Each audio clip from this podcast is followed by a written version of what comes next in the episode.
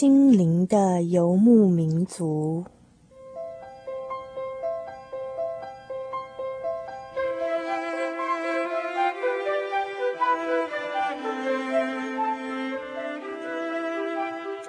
在这个谁都不管谁的后现代社会里，每一个人的心灵都是游牧民族。成长的过程就是寻找的过程。每一颗漂泊的心灵，其实都在寻找生命的绿洲。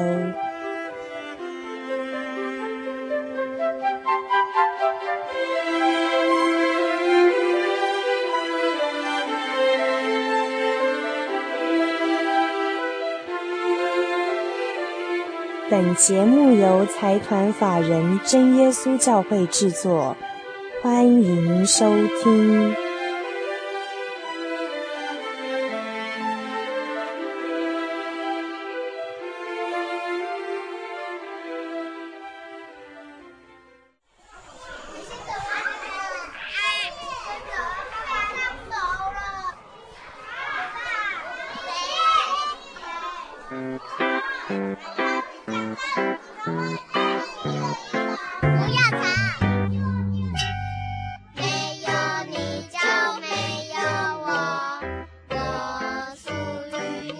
心灵的游牧民族，在空中的朋友，大家好，我是 Kevin。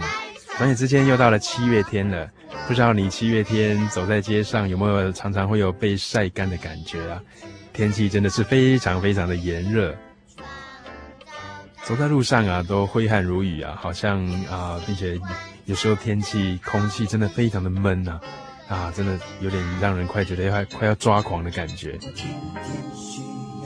就好像走在沙漠里面哈，但是好像又比沙漠更糟糕，因为沙漠可能还很干燥啊、呃，或是像走在一个没有空气快要窒息的地方啊、呃，在夜晚的时候，假如有风的话还好，假如没有风的话啊，真的是全身湿哒哒、黏黏的，只好躲到冷气房里面了。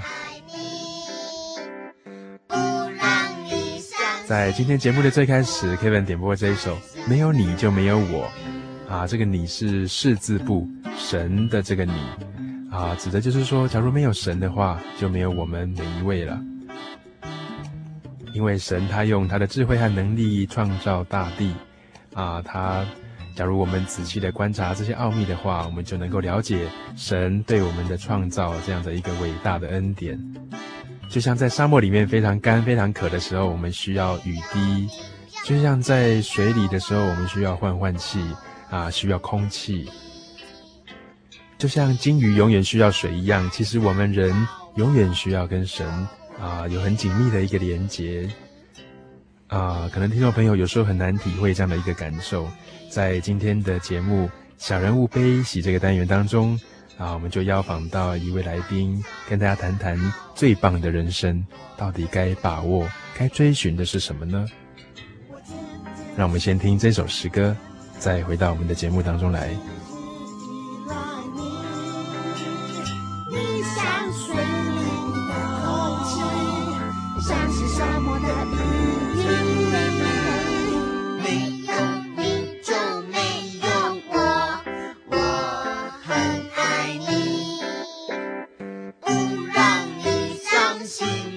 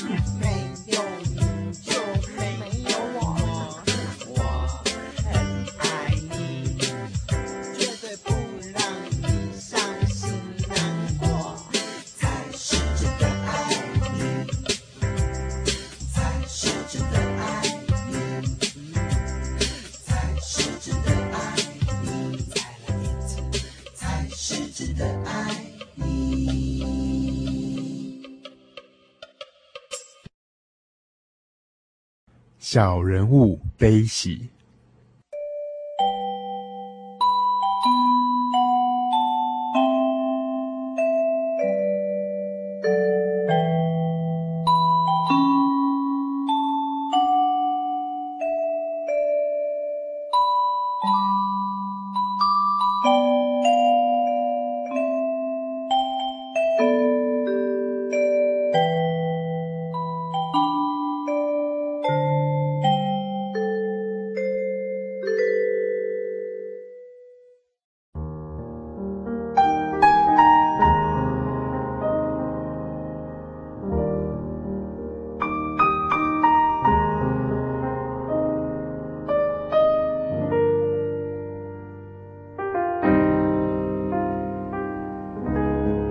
现在所收听的是心灵的游牧民族广播节目。大家好，我是 Kevin，欢迎您今天再到我们的小人物悲喜这个单元当中来聆听一段生命的经验。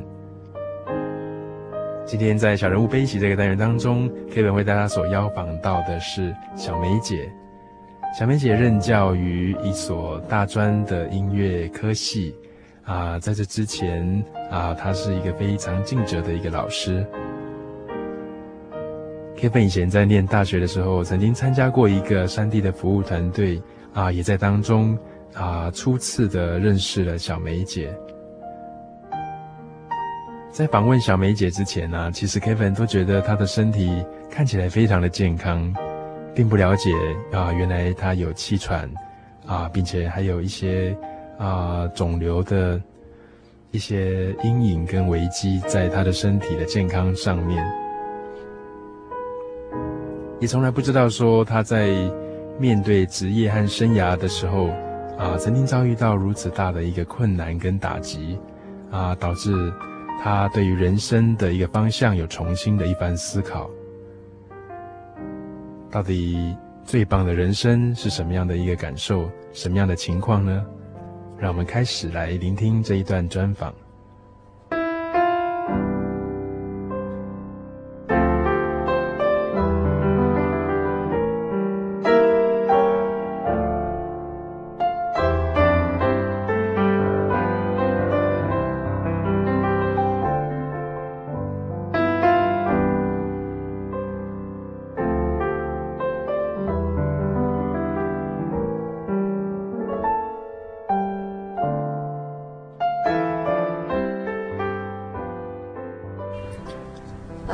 从小就有气喘这个毛病哈，那因为我外公也是气喘病，啊，但是他是一个医生，所以长期他也是因为自己是医生，所以要这样嗯处理自己的病痛。那我算是隔代遗传哈。那我记得我三岁以前曾经，啊，因为气喘发作哈，差点就死掉，所以那时候送到台中的医院去，但是后来感谢神哈救活了。那之后妈妈就一直很。细心在调理我的身体，那所以一直到结婚前这段时间都还蛮好的，可是，一直到怀孕第一胎的时候，到第六个月我就开始呃吃类固醇哈，因为气上不来。不过第一胎的时候都还算蛮顺利的，那最严重的是到第二胎的时候，我大概怀孕到第三个月，我就开始没有办法呼吸，也没办法睡觉。这样，所以。那个时候，从第三个月开始，我就是吃原来比第一胎加倍的类固醇。不过医生有说这个不会影响胎儿啊。可是那个时候晚上都没有办法躺平睡觉，所以很辛苦啊，也很痛苦啊。那那段时间真的是昼夜的这样与神祷告哈，那就是很难过，然后常常摸着肚子说啊，孩子啊，你到底能不能长大？不过一直到怀到第四个月的时候，有一两次。很严重了，就是一直喘，然后吃药、西药都没有用，送到急诊室去啊，好几次就是医生就说，如果这一次再不行，我就要给你送进那个加护病房要去插管子去了啊。嗯、那那个时候我问他的第一句话说：“那孩子怎么办？因为已经四个月了。”他说：“你自己都顾不活，你怎么去顾到你的小孩？”就那个时候眼泪就掉下来，那是第一次，那个医生这样跟我讲。所以我那个时候，那因为那个时候我先生还在台中，我那时候就很很无助，然后我就跟神说：“主啊，你都让这个孩子已经成型了，有有心跳了，而且是一个完整的小孩，你就要这样拿掉吗？那为什么当时你还要让我在这样的病痛之下怀这个孩子哦？那在祷告中哈、哦，突然有一种感动，说，嗯，我会平安。所以在那一次啊、哦，吸完急诊室的药之后，哎，慢慢就恢复了。嗯嗯嗯。所以那医生也哎奇怪，怎么？弄了好几次都没有用，然后哎，这一次竟然有用。他说：“哦，好，那你先到旁边观察一下。嗯”啊，可是我心里很清楚说：“哎，这是神的保守，嗯、神也要我在急难里面去想到他，不是去靠人，嗯、不会去找说哦，我找哪个医生。”是是。所以这个体验让我很深刻。所以到第二次又在送急诊的时候，心里就很踏实，嗯、因为我相信这个孩子一定活得下来。不过像这个气喘的这个呃发作的时候。就 Kevin 的所，就 Kevin 所知的话，他是非常的辛苦，啊，因为 Kevin 自己有自己有一个姐姐，她也是常年受到这个气喘的这个毛病的影响，所以我记得以前小时候都常常看到他半夜不能睡觉啊，就一直坐在那边，然后祷告，好，然后后来慢慢慢慢的，也是靠着祷告慢慢比较好转。那不知道啊，小梅姐在这方面不知道有什么样的体会，或者是当发作的时候，那个时候你是怎么样的祷告的？其实在这两次的过程里面，让我，因为可能从小到大哈，长期都有那种妈妈啦、爸爸的那种照顾跟带导哈。可是我在怀孕的时候，呃，结婚那一年我妈妈就过世了，所以 等于在怀孕那个过程里面哈，在发生这样一个事件的时候，很奇妙的，我都没有想到我要去拿一个很好的气喘家，这个呃这个医生哈。可是我那时候就想到说。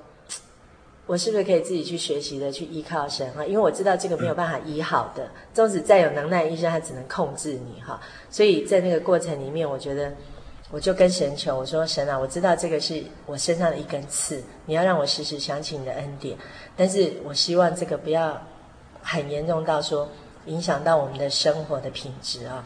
所以在那个过程里面，我觉得我我做的方式不是说呃跪下来。然后这个某一个时段的祷告，我是用只要想起，然后我们就是就就是在心里面去去祷告，然后去求神看顾这样。但是我我不晓得是信心不够还是怎么样哈，我不会去求神说神啊你要医治我，大概是信心不够。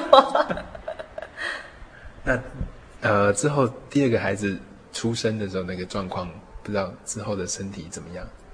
第二个孩子出生的时候，其实很大的恩典哈。我生老大的时候，他生出来，医生问我要不要看，我说我不要，我快死了。可是感谢神啊，反而是第二胎让我病痛这么多的时候，在麻醉的过程里面让我很平安，让我不会害怕。可是第一胎的时候让我有一种死亡的感觉，第二胎没有。那当孩子生出来的时候，这个孩子也没有任何黄疸的状况。那生完他之后，我的整个恢复啊，当然没有预期的这么好。可是我觉得有一段时间我的气喘好像比较稳定。那在那个稳定里面哈，神其实也借着一些呃医生啊来帮助我说，怎么让我自己在生活品质上还在健康上更好。那有些弟兄姐妹哈呃会帮助我说，怎么去做一些复健的一些。呃，对身体有帮助的一些呃自我的调养，那所以在呃生完小孩那段过程里面，我觉得呃稳定了蛮长一段时间啊。但是那个稳定是说我还可以接受，他会喘，但是不是喘到需要去急诊。是是。所以呃，我我觉得这一段时间我我其实已经把气喘呃与我共同生存，然后跟我共同来跳跃这个人生啊。我不会一直好像觉得我有这个病，然后我就很难过。嗯嗯嗯。但是带着他，好像也带着一个恩典的感觉。对对，是是因为让我时时想起说，我我在三岁那一段时间，全家曾经因为我的差一点死亡而呃害怕，或者是呃不舍哈，然后让我也觉得说我时时刻刻要去感谢神、纪念神。嗯嗯嗯。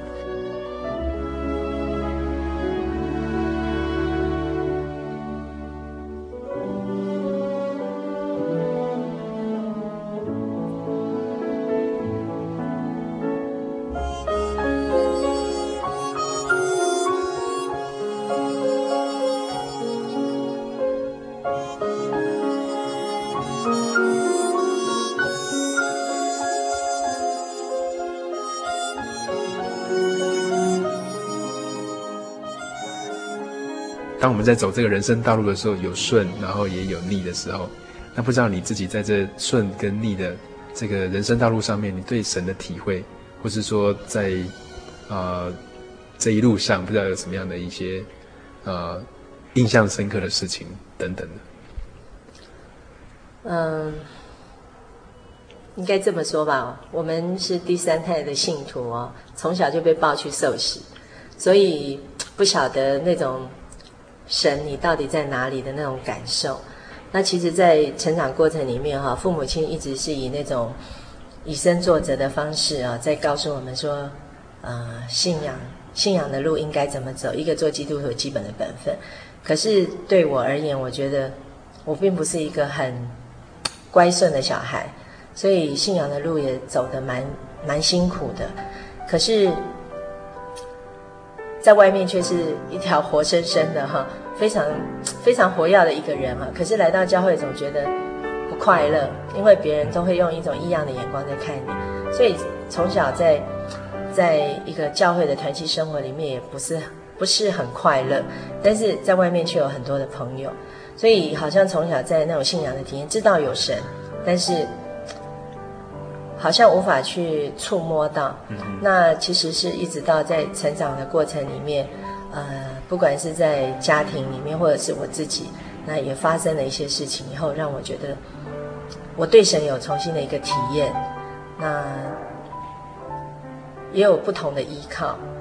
所以到现在来说，我觉得。我现在敢说，就是我在世界上，如果我没有任何一个亲人陪在我身旁的话，但是我相信神还是在我的身边。嗯嗯。啊，在刚才谈到啊这个气喘的这个病痛的时候，好像最近小美姐也有啊经历过一个这个开刀的那个过程，是不是可以跟听众朋友分享一下，在接受那些医疗处理的时候，你的心境是怎么样？那那时候的感受是怎么样？嗯，这一次会开这个刀哈，其实，在两三年前啊，我我自己就一直有一些嗯小小的病痛啦。对我而言呐、啊，那也有做一些检查，可是我就我这个人很讨厌上医院哈，因为我我有一种癌症家族的阴影啦。嗯。那在这个过程里面，我我一直很害怕自己去面对医生，或面对说，如果万一我知道我有什么问题的话，我要怎么办哈？因为我我爸爸也是在五十八岁，呃，就离开我们。那那个时候我才，呃，高三。那妈妈是在也是在她五十八岁的时候离开我，离开我们。所以，呃，让我觉得好像在这个过程里面，我不太愿意去面对一些病痛哈。当然，可能在那个离开的处理上面，我觉得我我可以接纳。那我也知道神的意思，可是。对人的那种情绪上是很软弱，所以我觉得我一直不太愿意说我自己是不是真的有些问题哈。那那这一次这个这个手术，其实是因为我去做健康检查，然后上面检查报告说疑似卵巢癌。哦，这样子。我就开始反省我自己，呃，你这三十七年的人生里面。你是不是有做过任何亏欠人家的事情？然后要不要去跟人家道歉？哦，这样子，我就开始反省。可是，在这个过程里面，我觉得我可能最大的遗憾就是，如果我真的是得了这个病，那最大的遗憾的是我没有办法陪小孩长大，然后看着他们成家立业。啊，因为我我自己的我自己的婚礼就是在医院被盖头纱啊，那个那个感受很很深刻，所以我觉得。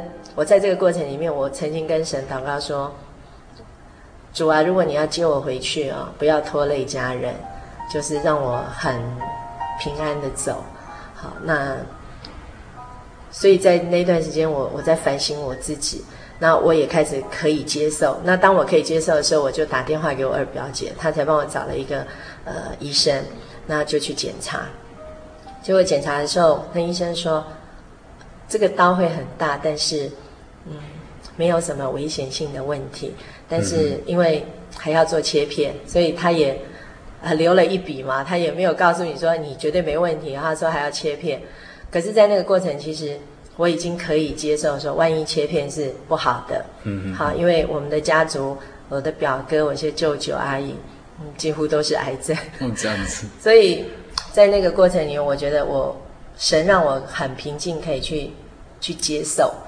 那所以我就开始愿意开始检查。嗯，那其实妇科的部分哈、啊，真的很讨厌啊，因为要检查的过程都很很麻烦，麻烦哦、然后又很不舒服。对，所以可是当我可以接受的时候，我就很很认分的就开始一项一项检查这样。那在那个检查过程里面，我学习到一点就是要有耐心，然后去等候。嗯、那我觉得那个在训练我说，我们去听听看神的声音在哪里。嗯因为我们我们过去都觉得，哎，这个我会做，我赶快努力去做。那可是忽略到说神要我们走的路，所以在那个检查过程里面，其实好像在磨练我的耐心啊。我就在等等医生怎么跟我讲下一步怎么走啊。我不再自己是一个很很棒的人，这样就像啊，所以在那个检查过程里面，其实对我来讲很漫长。那尤其要宣布开刀哈，离开刀的时间还要经历过一个过年。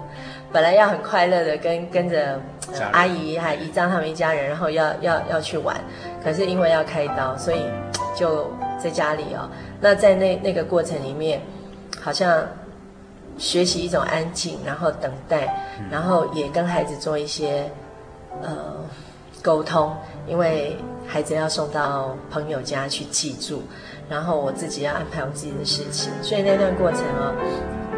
等于等了三个礼拜，然后等着要开刀，那个那个那个过程蛮蛮让我觉得酸甜苦辣都有哈，那种等待有点漫长，然后一直到进去开刀手术前一天晚上在睡觉的时候，心里突然有一个念头说：“主啊，我会不会就这样被你接走了？”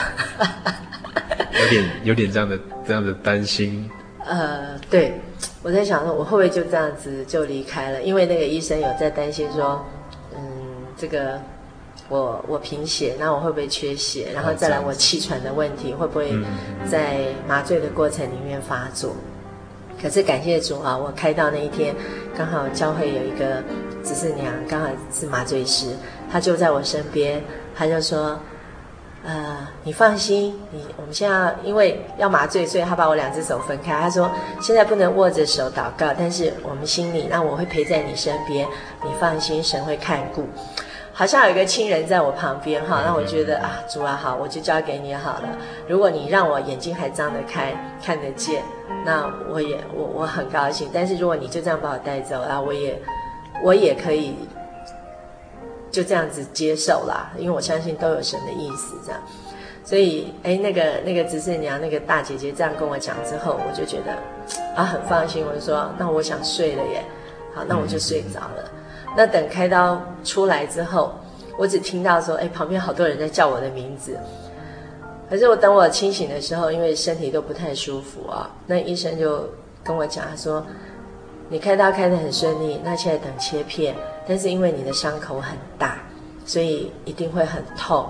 嗯、那因为我这一次的手术跟一般的妇科又比较麻烦，就是把那个，因为它整个拓拓展到那个 肚皮上面，所以还要把那个肚皮刮一刮，然后装一些人工腹膜哈，所以可能那个伤口比原来的伤口要再更更多。所以那医生这样告诉我，然后啊拍拍我说没有问题，那我们就等切片。那我想啊，主啊，我是不是又活过来了？可是那一个礼拜在等切片的结果哦，我也有点担心，因为刚好我隔壁床有一个阿姨，她手术完以后回到家才被通知说她，哎，得了癌症，然后再回来做化疗。她刚好在我隔壁床，所以我那时候在想，我会不会也这样？而且我我们这种是高危险群，那会不会也这样？所以我那一个礼拜哈，在医院。也还有点惶恐哈，就是七上八下的这样。对对对，我在等，等说我会不会报告这样，所以出院那一天不虽然很高兴，可是还在等说我下次回来看报告的时候，会不会就是 也等到这样的结果？所以其实后来出院回到家也有点，呃，心理上有点七上八下。不过等到后来回诊的时候，医生第一句话说：“哦，你是良性的啊，那颗心啊，整个就放下。”那放下，我才说啊，我是不是应该重新规划我的人生？所以这次的开刀真的让我觉得说，我要找回健康的第二春，那我要重新规划我的人生。如果激情后只换得空虚，那就不必努力与用心。而我今天却改变心情，因为在我生命中认识了你，唯有你，耶稣是我的宝，只有你，耶稣对我最好。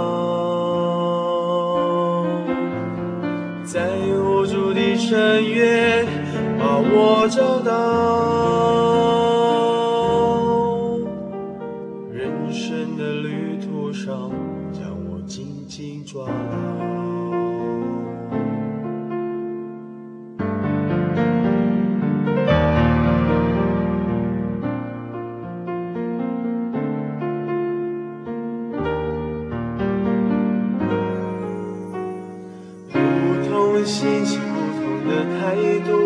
生命对我而言更有意义。日子不再无奈，不再是游戏，你把我们距离拉近，这样伟大改变在我生命，对你我真无法感激，只能将这美好福音传到每个人的心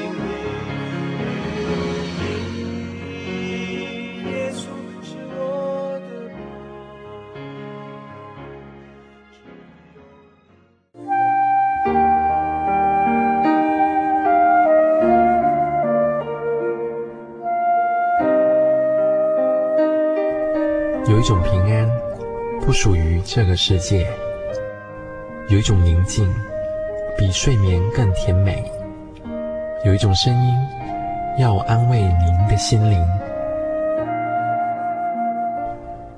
如果你真的想探索、追寻一个不会改变的坐标，一种值得用生命去坚持的信仰，请与我们联络。真耶稣教会，台中邮政六十六支二十一号信箱，传真号码零四二四三六九六八。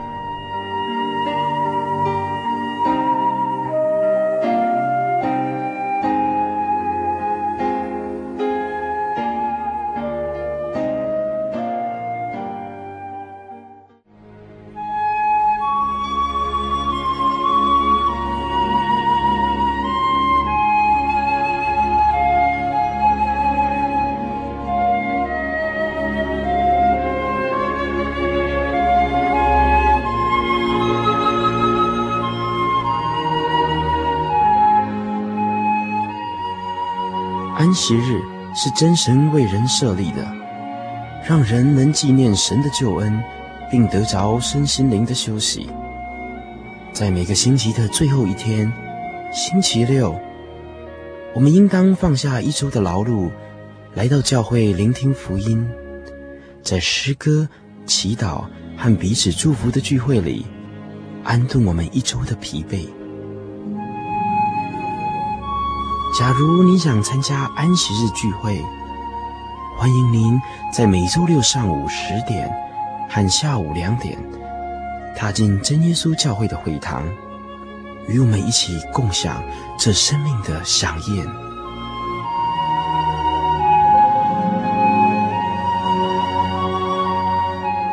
真耶稣教会邀请您一同来参加安息日聚会。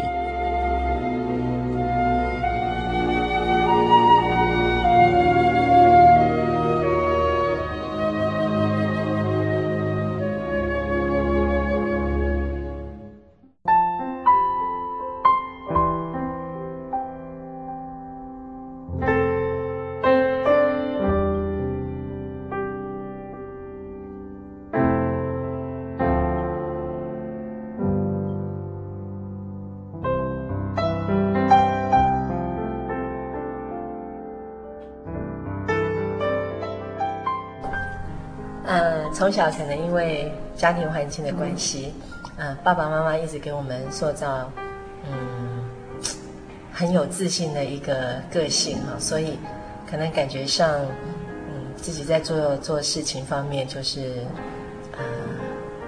不管是在自我要求或者是能力的培养上，一直都非常有自信，所以曾经都认为说自己是一个很棒的。小女孩，然后一直到现在觉得说，嗯，我应该是一个很棒的太太，或者是很棒的妈妈哈。可是，呃，在很多过程里面，我相信啊、哦，呃，当我走过之后，我会相信说，其实神还要看我们更好，那所以他会借一些事情来磨练我。那其实，在这几年里面，我我觉得，在我的事业上面哈，一直都很顺利，呃。所以，好像在我的字典里面，我没有难字，我都觉得说，只要我肯努力，我肯付出，那我一定可以做得到。那在这么多年来，从毕了业一直到现在哈，其实真的在事业上一直都很顺利，所以我没有碰过任何的问问题，纵使有，好像我都可以去克服它。所以感觉上是一个我们。典典型当中的一个蛮成功的一个女性，我 不敢说是不是成功啦，但是我我觉得对我而言，我觉得呃很蛮顺利在事业上。可是在呃两年两年前啊，嗯，有在我任职的学校发生一件事情啊，因为那个时候学校里面没有没有系主任，所以当时候嗯我的职务有点就是呃在代理系主任这样的一个位置啊。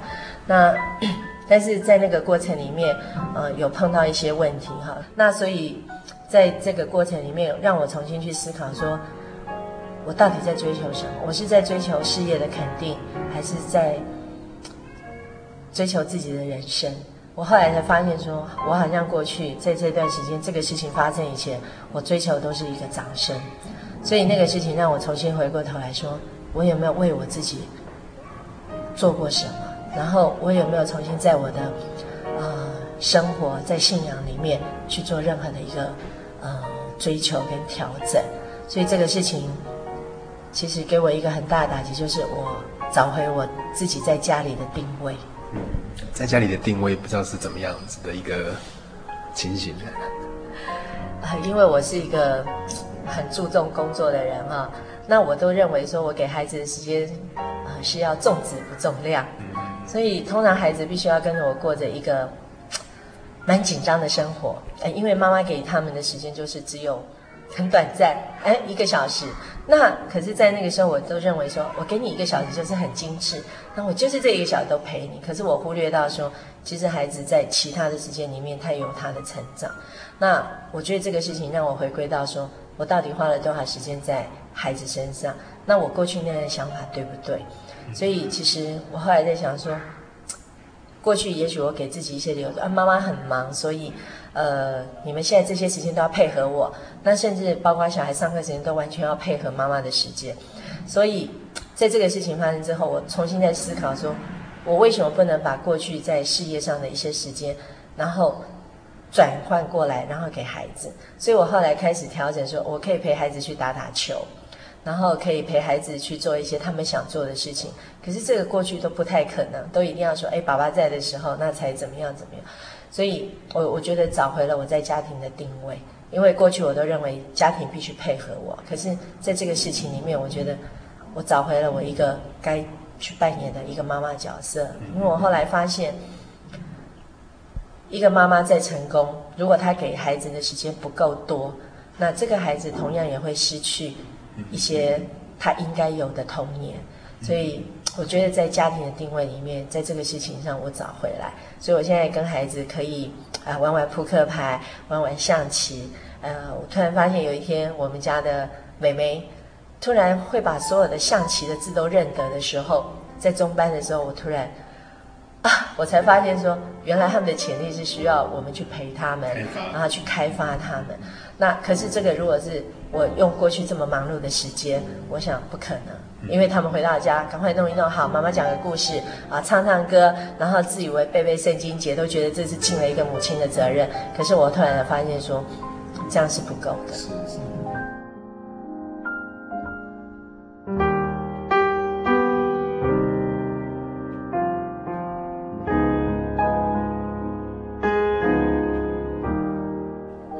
在家庭成员的搭配上面，一另一个层面哈、哦，因为 Kevin 知道说，呃，先生就是也是 Kevin 的一个学长，好、哦，他是在专职的担任教会的一个侍奉工作，呃，就是传道的工作。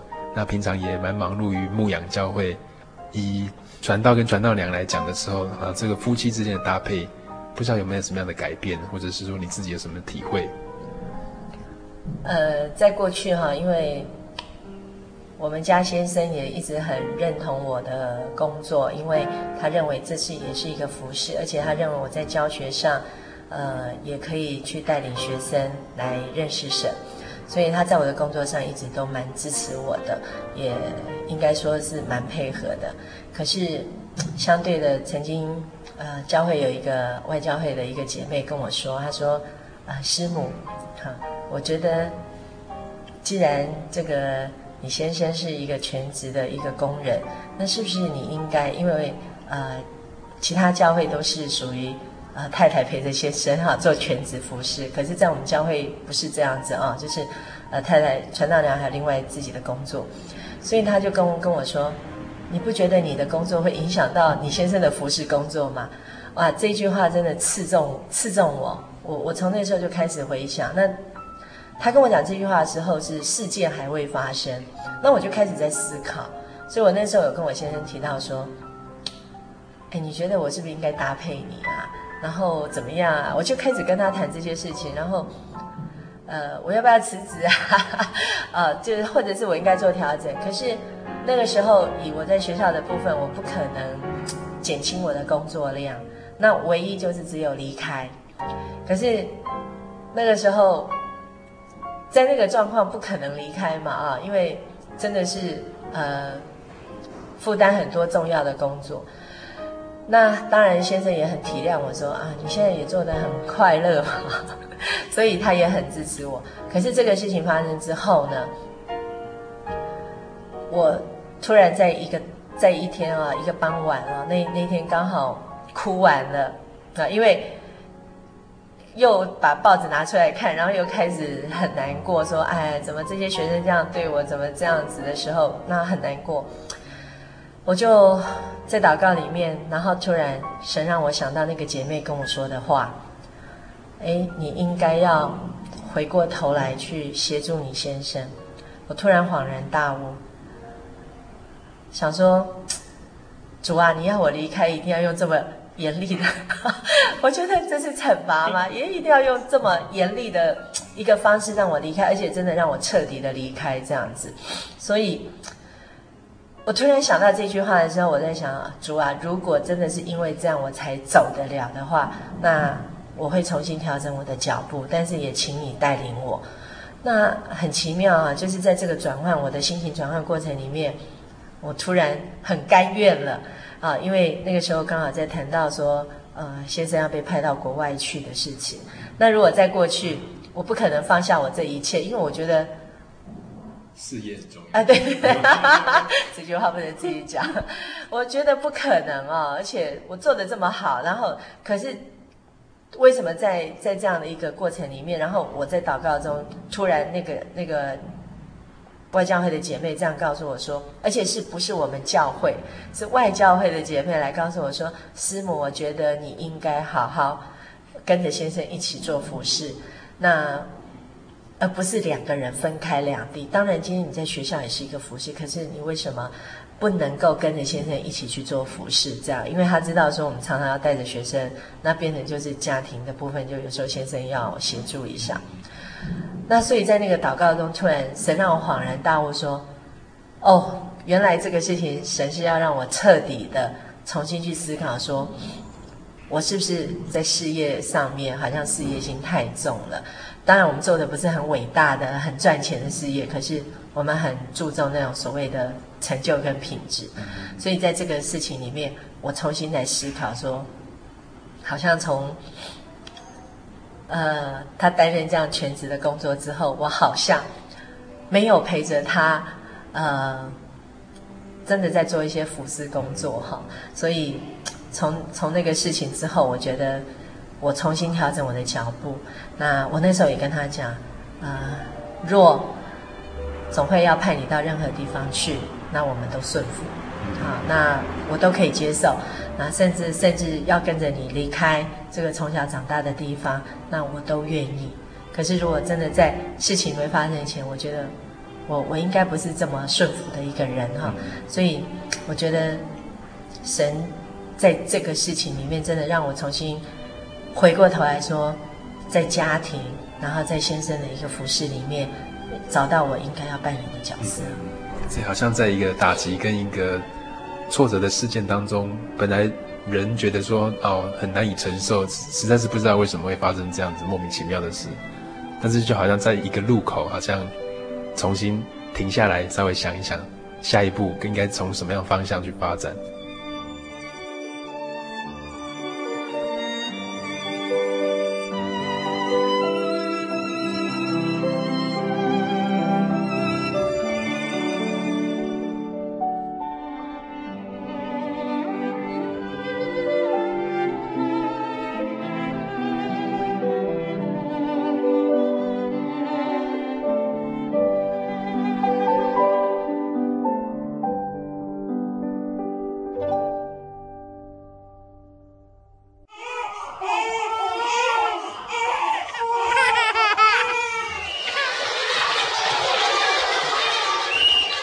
心情留声机温馨登场。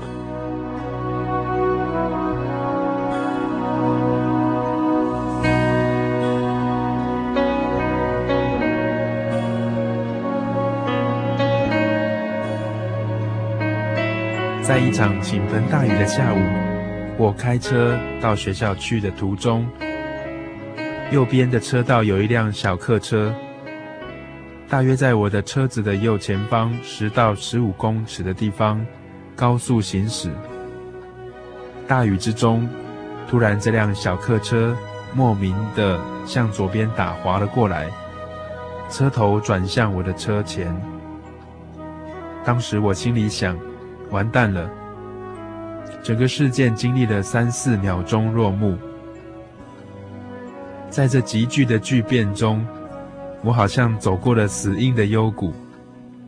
起初，我以为他一定会正面对撞，但是没有想到，他却弹到中间的分隔岛去，及时的让我逃过了这一场悲剧。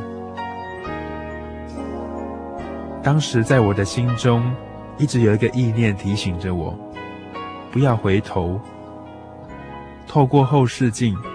我偷偷地看了后面一眼，看到一切的车辆平安，才安心地继续向前行驶。过了几分钟，我突然回过神来，吓得几乎全身发软，勉强开车到学校。途中，内心仍然不断地感谢神周全的看顾和保守，也一直在思考。不要回头的提醒。我问问自己，为什么会有一个声音叫我不要回头呢？原来我对人生充满了恐惧和不安。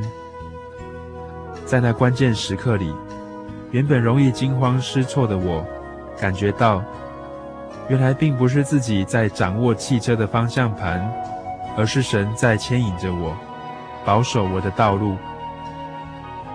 今天，神既然将他亲爱的孩子从痛苦的深渊中领出来，免去了更多更深远的苦难，为什么已经蒙大爱的我，何苦还沉湎在过去的种种回忆中呢？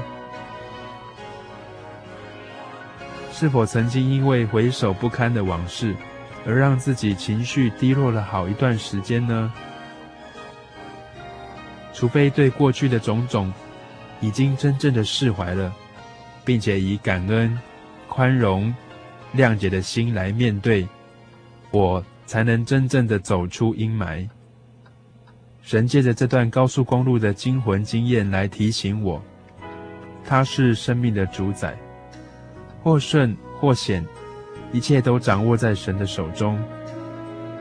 不论过去的惊涛骇浪曾如何残害我的生命，有耶稣这位生命的舵手，我不必再害怕，勇敢地向前迈进吧。顿时间，久久存在我心中的大石头落下了，在朦胧的泪光中，有一段经文浮现出来，让我看见生命的方向。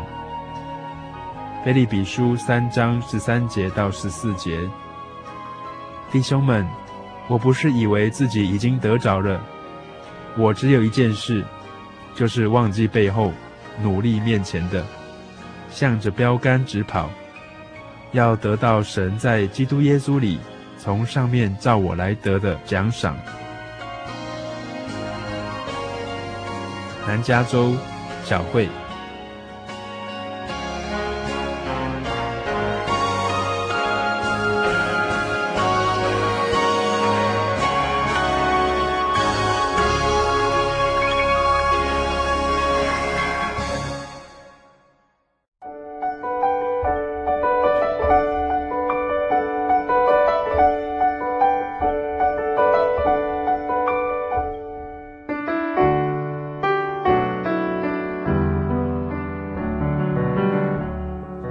亲爱的朋友，大家好，我是 Kevin，欢迎你再回到我们的小人物悲喜这个单元当中，来聆听我们今天所进行的主题——最棒的人生。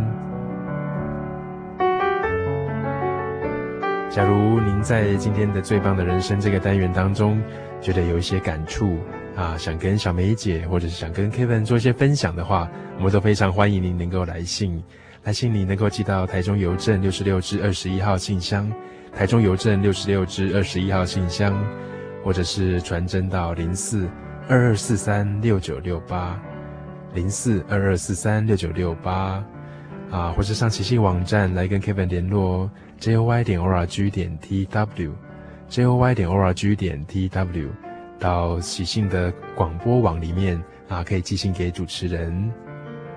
在今天的小人物悲喜的最棒的人生啊，前半段我们听到了小梅姐说到她在啊人生的职业生涯，以及在面对病痛的一些人生态度上的一些改变。其实，在这一路上，对小梅姐影响蛮大的一个啊人就是妈妈。妈妈到底给她什么样的一个啊心灵上的一个力量，或是给她什么样的一些帮助呢？那我们继续来听这一段专访。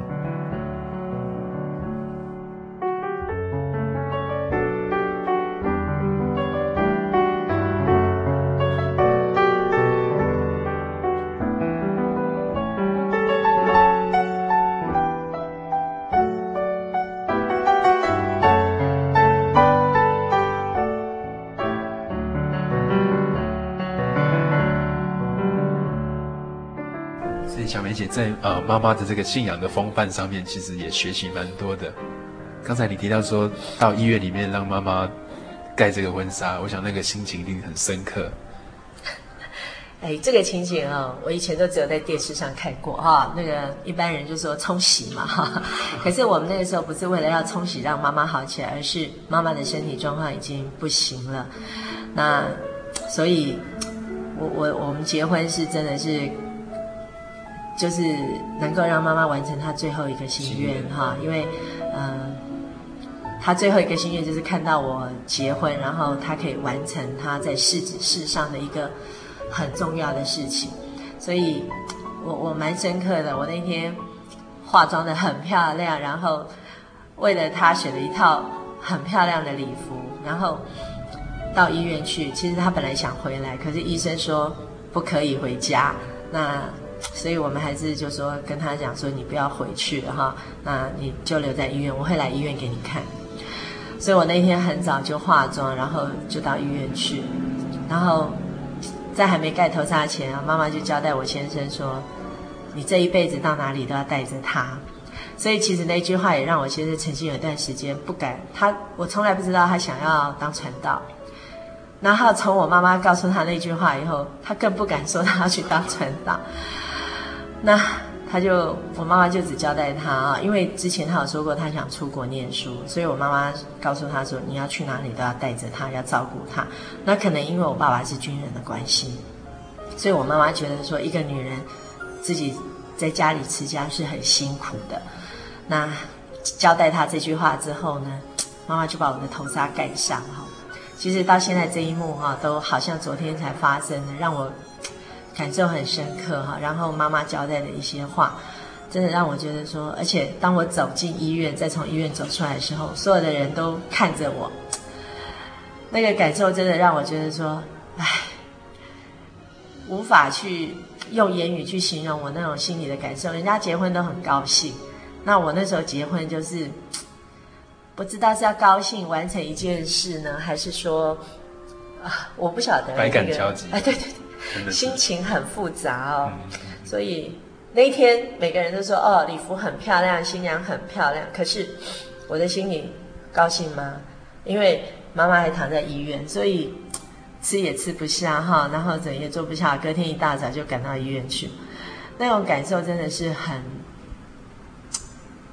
很。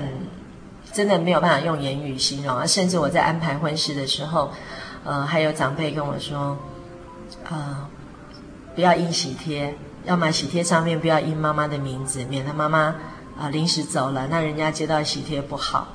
我那时候好难过，我不晓得，我那时候就好难过。然后有一位传道哈，他就跟我讲说，没关系，要有信心，神一定会哈让妈妈撑到那个时候，所以。我那时候真的感谢主哈，我就觉得主啊，我相信你一定会会让妈妈看到我结婚，所以那个时候我就把日期定在母亲节。嗯。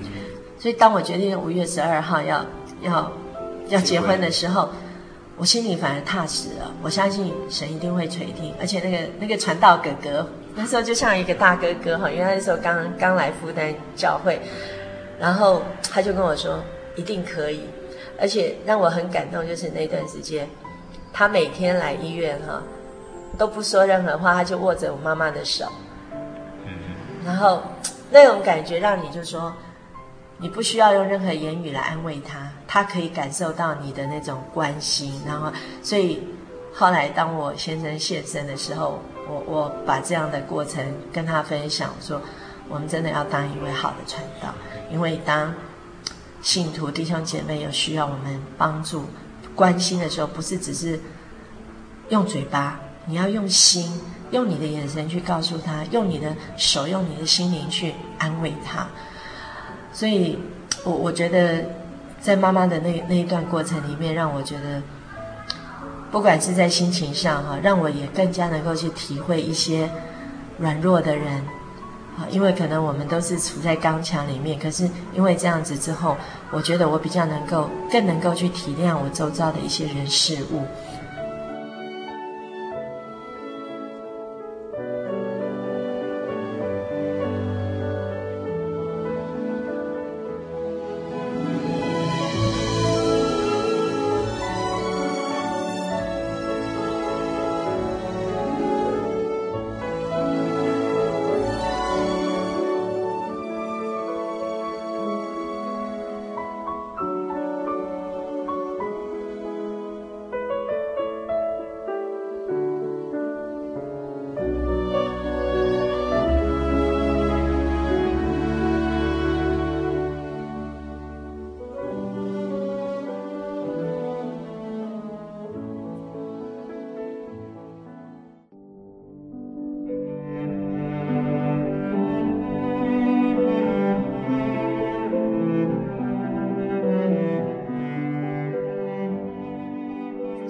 今天在节目当中，我们很高兴邀请到小梅姐。从对谈当中，你可以听到有感动、有挫折、有欢喜，也有在生命的转弯的地方去感谢主。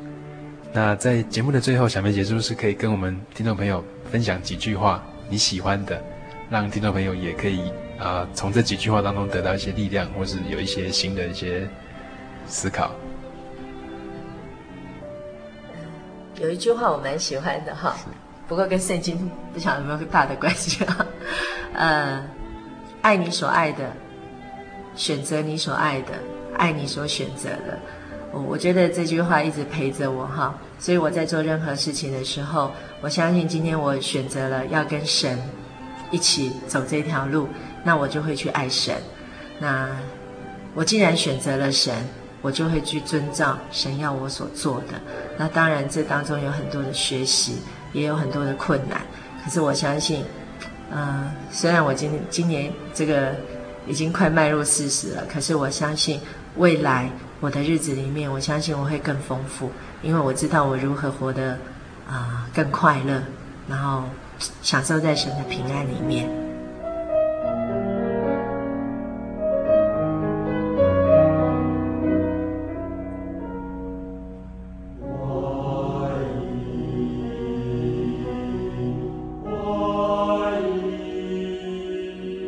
今天在节目当中，非常高兴可以邀请到小梅姐来跟我们做分享。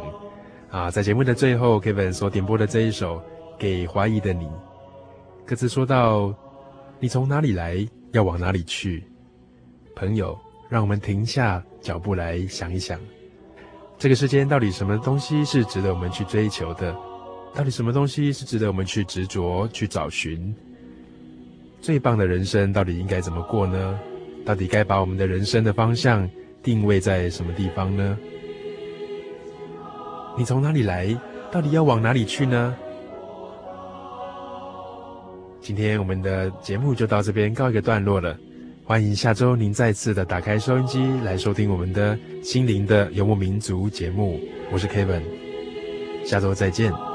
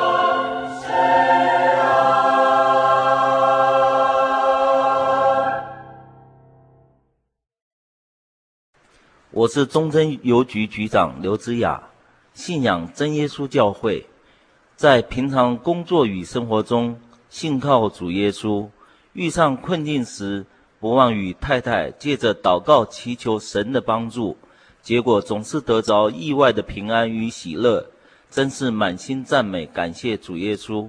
愿人人都来信仰耶稣，卸下你的重担交给他，使你得着更丰盛的生命。与活泼的盼望，在耶稣教会。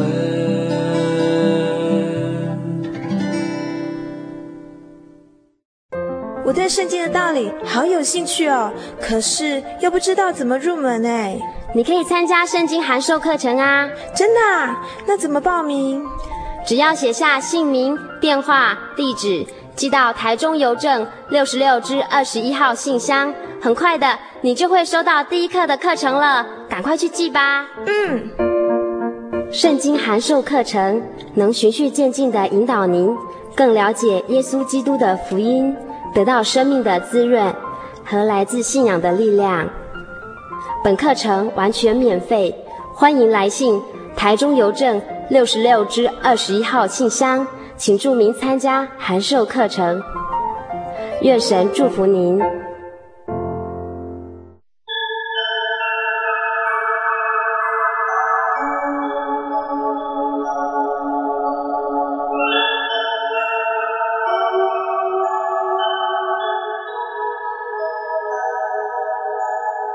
游走异乡山水，寻获心之甘泉。